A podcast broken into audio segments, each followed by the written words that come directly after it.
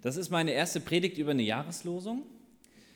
Und ich muss sagen, als ich die Jahreslosung für dieses Jahr gegoogelt habe, äh, ich wusste sie nicht auswendig, war ich überrascht, denn es ist ein Satz einer Person, die auf den ersten Blick nicht so wichtig in der Bibel scheint. Eine Person, die nicht so oft vorkommt, wenig zitiert wird. Du bist ein Gott, der mich sieht, sagt Hagar. Hand aufs Herz, wer weiß, wer Hagar ist? Ist Hagar ein Mann? Wer ist für ein Mann? Frau? Okay. Ja, genau, Hagar. Also, ich glaube, wenn es um Sarah oder Abraham gegangen wäre, wären mehr Hände hochgegangen, definitiv. Umso spannender ist es, sich die Verse davor und danach mal anzuschauen. Das würde ich euch übrigens immer empfehlen, wenn ihr die Bibel lest und, oder wenn ihr einen Vers wisst. Schaut mal an, was steht davor, was steht danach. Den Kontext lesen ist spannend auf jeden Fall. Die Aussage an sich ist aber schon toll. Du bist ein Gott, der mich sieht. Aber wieso sagt sie es? Und in welcher Situation sagt sie es? Schauen wir uns das gemeinsam an. Und zwar, jetzt kriege ich das Ding hier nicht zu, ich lese uns 1. Mose 16, 1 bis 13. Doch Sarai, die Frau Abrahams, bekam keine Kinder. Sarai hatte jedoch eine ägyptische Sklavin namens Hagar. Da sagte Sarai zu Abraham, der Herr hat mir keine Kinder geschenkt. Schlaf du mit meiner Sklavin. Vielleicht kann ich durch sie Kinder haben. Abraham war einverstanden. Sarai gab ihrem Mann ihre ägyptische Sklavin Hagar als Nebenfrau. Sie lebten damals schon zehn Jahre im Land Kanaan. Abraham schlief mit Hagar und sie wurde schwanger. Als Hagar bemerkte, dass sie schwanger war, verachtete sie ihre Herrin Sarai. Da machte Sarai Abraham einen Vorwurf. Das ist alles deine Schuld. Jetzt, wo meine Sklavin schwanger ist, werde ich von ihr verachtet. Dabei habe ich sie dir doch zur Frau gegeben. Der Herr soll Richter sein zwischen dir und mir.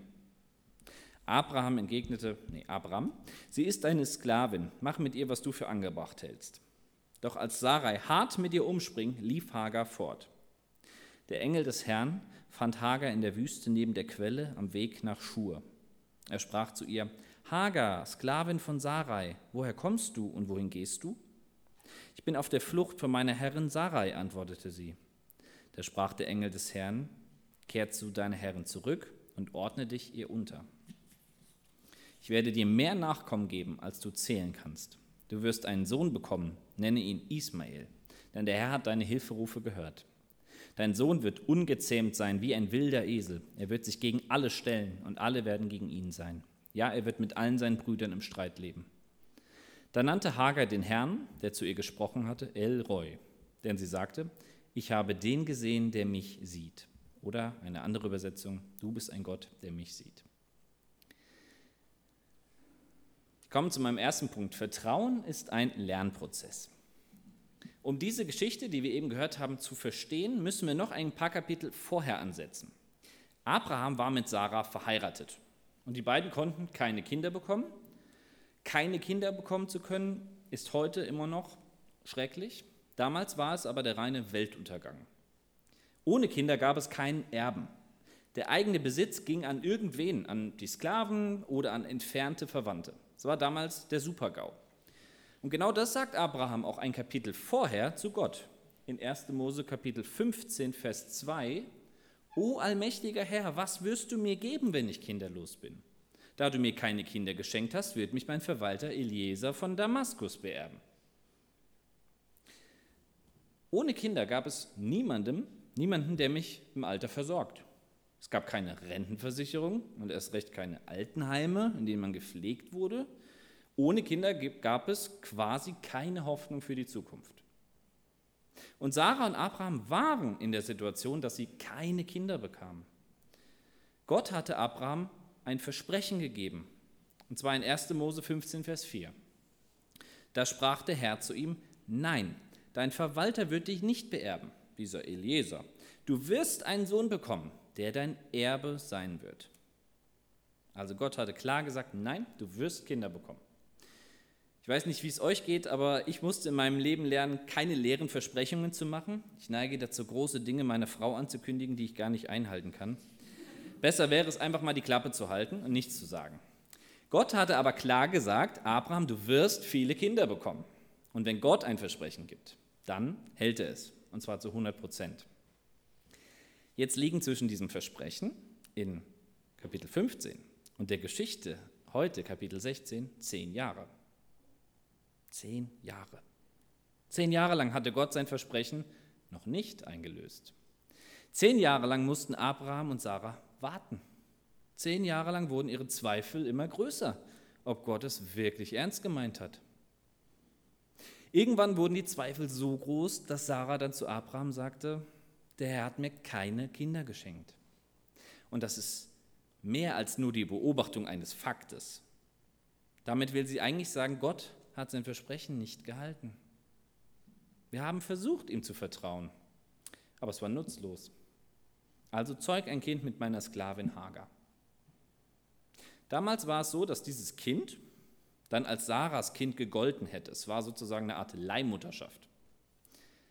Abrahams und Sarahs Vertrauen in Gottes Zusagen war nach all den Jahren bröckelig geworden. Und deshalb gingen sie ihre eigenen Wege, anstatt auf Gott zu hoffen und weiterhin geduldig zu warten. Ich sage das jetzt so leicht, ne? die sind ihre eigenen Wege gegangen, die hätten warten sollen. Nein, manchmal lässt Gott uns warten, und zwar lange. Manchmal greift Gott nicht direkt ein.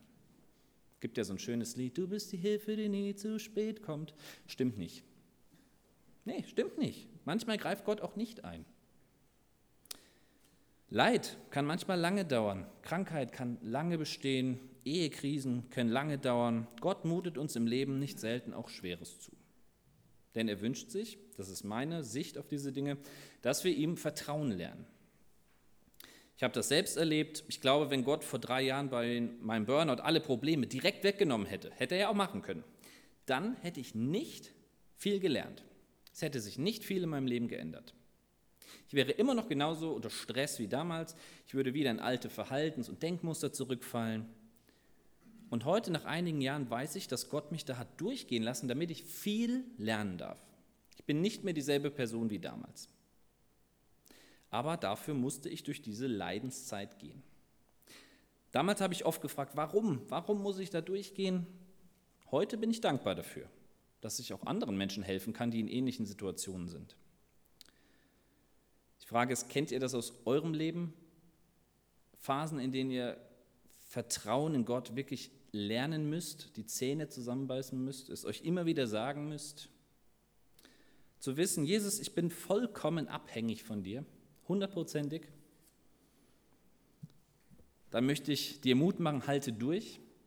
Es ist hart, aber Gott arbeitet an dir und er lässt das nicht ohne Grund zu.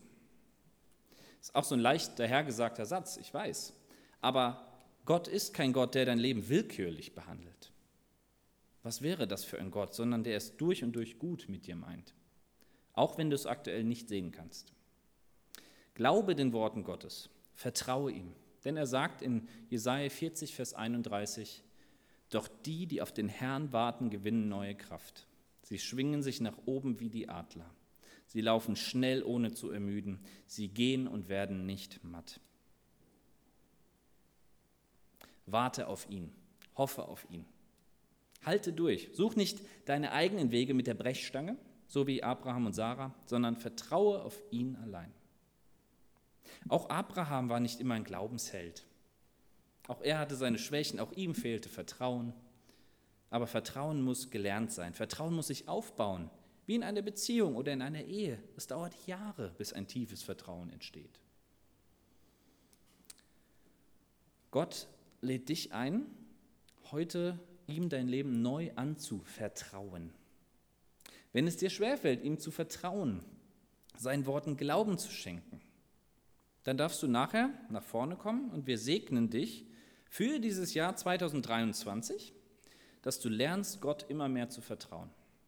Vertrauen ist keine Leistung, die du erbringen musst. Es ist ein Geschenk Gottes, um das wir ihn immer wieder bitten dürfen. Vertrauen ist ein Lernprozess.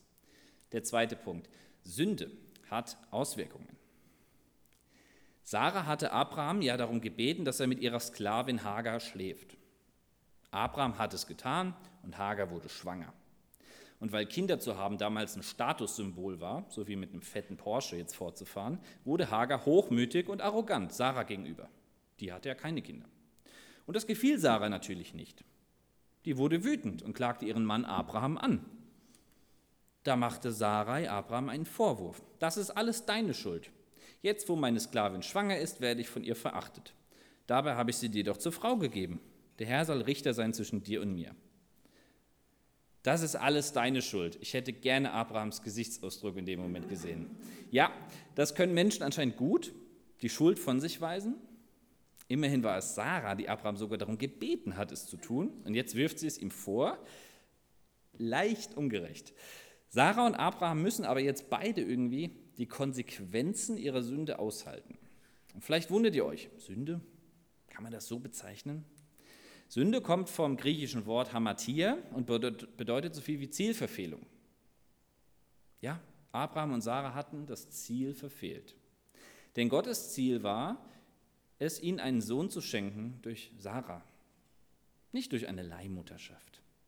Aber sie konnten nicht länger warten und wollten es auf menschliche Weise durchdrücken. Und die Konsequenzen ihrer Schuld müssen sie jetzt spüren. Die Beziehung zu ihrer Sklavin Hagar ist kaputt besteht gegenseitige Verachtung, Wut und Trauer. Und Sarah hatte sich davon etwas erhofft, aber jetzt ist sie noch frustrierter als vorher. Es geht ihr noch viel schlechter als davor. Sünde ist alles, was dem Willen Gottes widerspricht. Wenn ich auf mein Leben schaue, ja, gibt es dort auch einiges an Sünde. Seit dem Sündenfall, seitdem Adam und Eva sich gegen Gott entschieden haben, ist unser ganzes Leben durchtrieft mit Sünde. Alles, was wir tun, alles, was wir denken, und noch so mit guter Absicht, ist nicht mehr so rein, wie es vor dem Sündenfall war.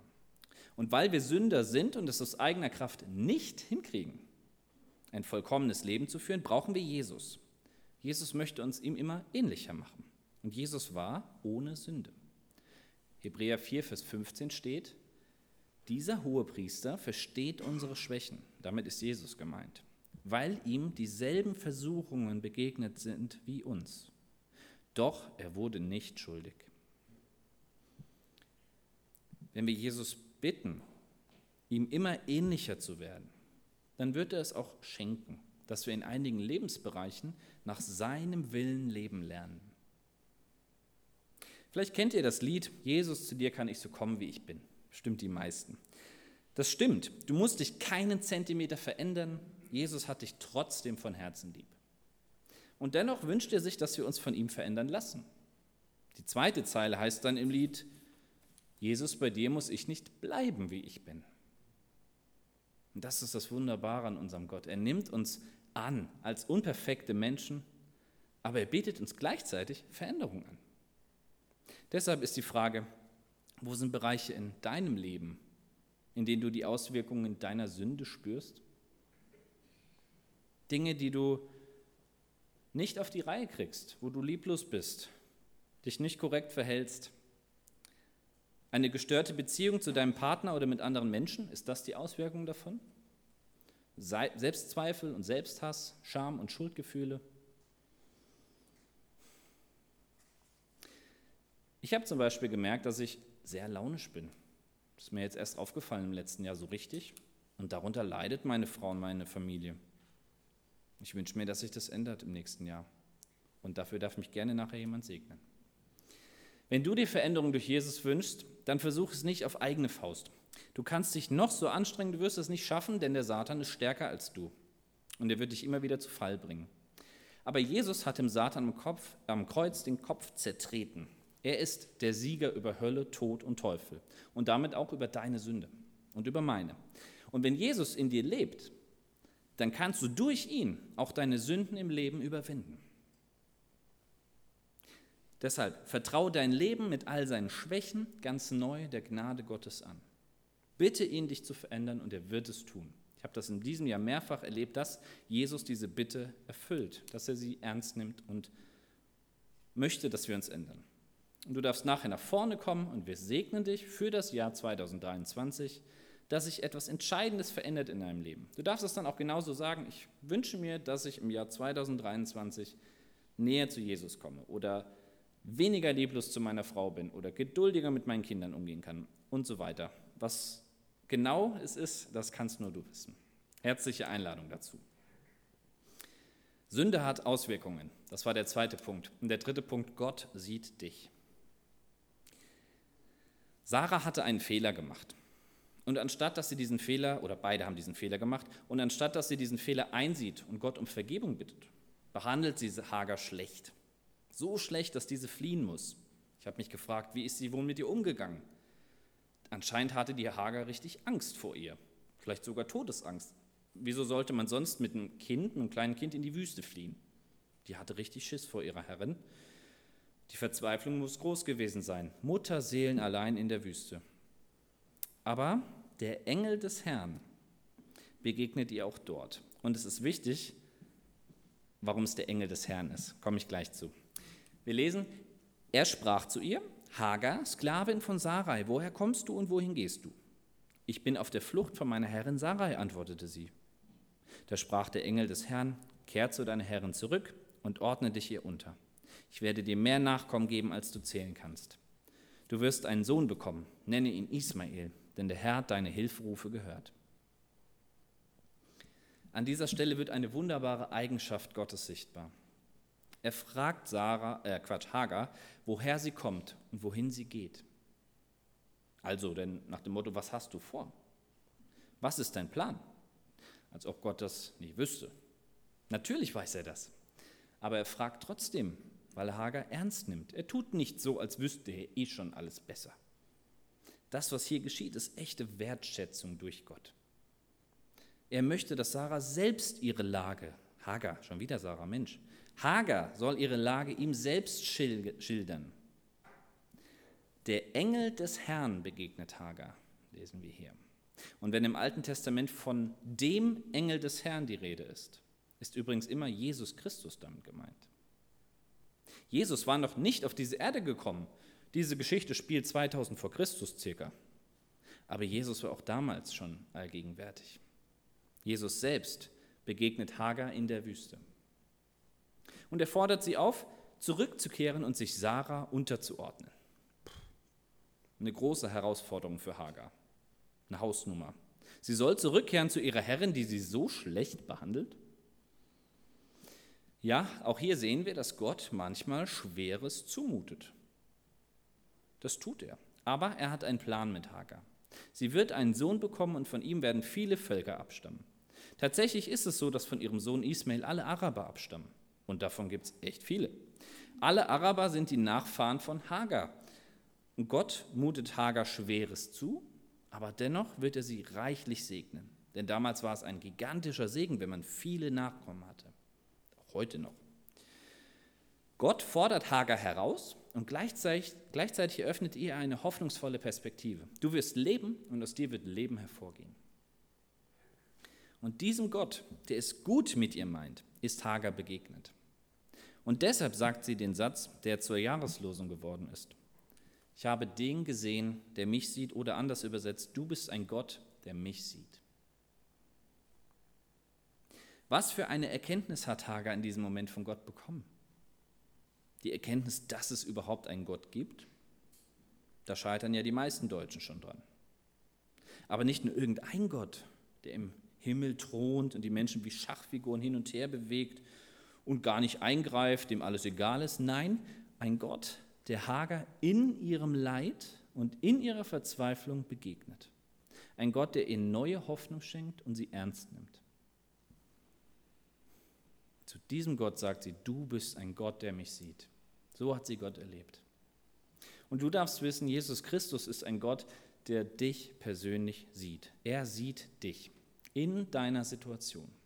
Es ist ihm nicht egal, wie es dir geht sondern er interessiert sich dafür. Er möchte wissen, was dich bewegt und was du fühlst. Was für ein wunderbarer Gott. Er ist nicht fern und unerreichbar weit weg, sondern er möchte uns ganz nah kommen. Er möchte eine Beziehung zu jedem Einzelnen von uns haben. Frage ist, hast du diese Beziehung? Hast du eine lebendige Beziehung zu Jesus Christus? Lebst du mit ihm dein Leben? Falls nicht, dann ändere das heute, komm zu mir nachher und wir sprechen darüber. Aber wenn du merkst, meine Beziehung zu Jesus, ja, da, da ist was, aber es ist irgendwie lasch geworden oder kalt oder fremd, und dann darfst du diese Beziehung zu ihm auch erneuern. Wir beten gerne dafür und segnen dich, dass du im neuen Jahr deine Beziehung zu Jesus intensivieren kannst und ihm wieder ganz nah sein kannst. Du bist ein Gott, der mich sieht. Das ist auch ein Bekenntnis, das Hagar hier ausspricht. Es ist ein dankvolles Bekennen der Güte Gottes. Deswegen lade ich euch ein, zum Abschluss ein Gebet mit mir zu sprechen, leise oder laut, wie ihr wollt. Ich lese es vor, ihr könnt mitsprechen, innerlich, laut. Fühlt euch frei. Herr Jesus, danke, dass du ein Gott bist, der mich sieht. Danke, dass ich dir nicht egal bin, sondern dass du wissen möchtest, wie es mir geht und was mich bewegt. Bitte hilf mir, die Beziehung zu dir immer wieder neu zu pflegen. Ich möchte mit dir reden und dir alles geben, was mich von dir fernhält. Herr Jesus, du mutest mir manchmal auch Schweres zu. Bitte hilf mir, dir zu vertrauen, egal in welcher Lebenslage ich bin. Ich möchte dir mein ganzes Leben geben, denn du bist ein Gott, der mich sieht. Danke dafür. Amen.